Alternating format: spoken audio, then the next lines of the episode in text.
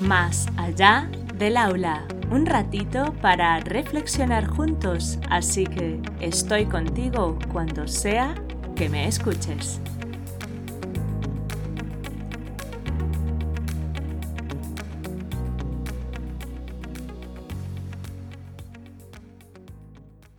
Hola adultos significativos, encantada de teneros al otro lado. Empezamos.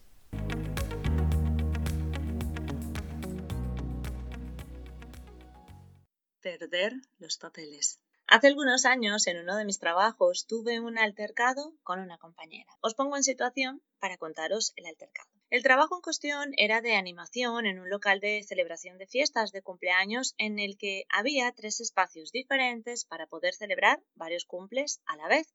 Cada día, antes de empezar las fiestas, la encargada distribuía a los monitores en cada celebración en función del número de asistentes. Habitualmente, en estas celebraciones, los adultos significativos de los peques no solían quedarse durante las tres horas de fiesta. Sin embargo, el día que ocurrió el altercado, me tocó hacer la animación de un cumpleaños con gran cantidad de peques y con los padres de la gran mayoría de ellos, lo cual implicaba muchísima atención de todos los detalles y situaciones que fuesen surgiendo tanto con los peques como con los padres. Evidentemente, al ser un cumpleaños tan numeroso, la encargada tuvo que hacer cambios una vez empezadas las fiestas, pidiéndole a una compañera que se cambiase de espacio para estar conmigo. Dicho cambio no le sentó muy bien a mi compañera, puesto que tenía muchas ganas de realizar la fiesta de cumpleaños en la que había empezado y con la compañera con la que estaba. Sin embargo, siguió las instrucciones de la encargada.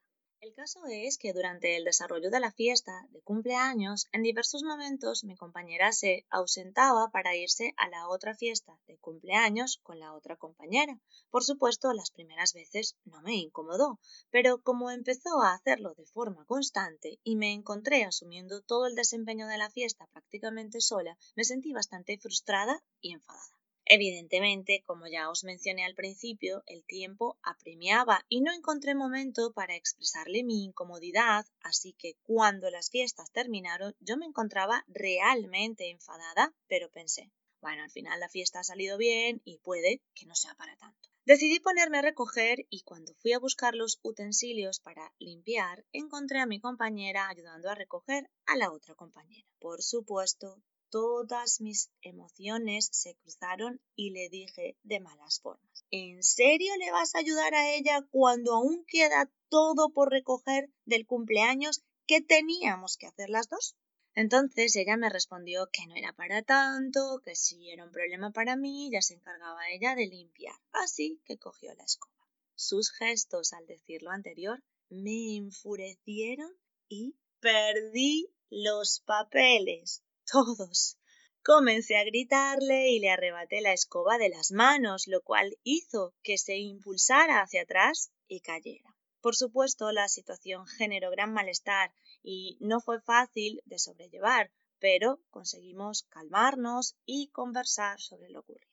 Desde luego, después de aquella situación, la relación con esa compañera no fue igual y aunque el resto de mis compañeros entendieron por qué estaba tan enfadada, como la forma en la que actué fue la correcta, en ocasiones al limpiar salía el tema en, en tono de broma, destacando que me había vuelto loca por una escoba. Ciertamente me equivoqué, pero ha sido el paso del tiempo y los conocimientos que he ido adquiriendo no solo a nivel intelectual, sino también a nivel emocional y espiritual, que he podido concluir que aquel incidente se presentó porque no supe expresar de forma asertiva cómo me sentía.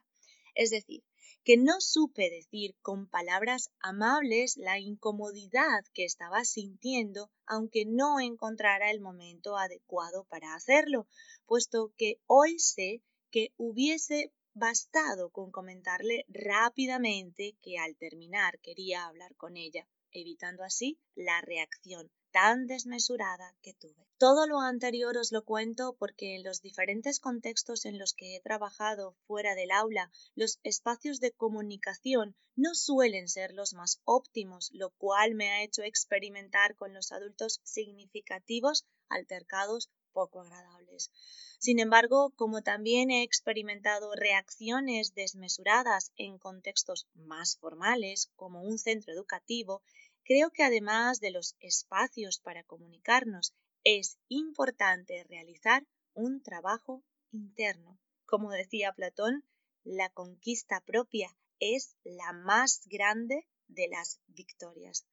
Así que hoy os invito a realizar ese trabajo interno que os dé herramientas para estar bien a nivel físico, mental, espiritual y emocional, que favorezca a vuestras interacciones con otros adultos significativos y por supuestísimo con los peques. En el próximo podcast os hablaré de cómo los fracasos podemos usarlos para tomar acciones que nos permitan mejorar. Fracasos y acciones.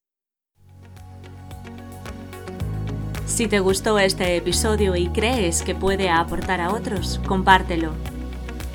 Nos escuchamos la próxima vez, aquí, más allá del aula.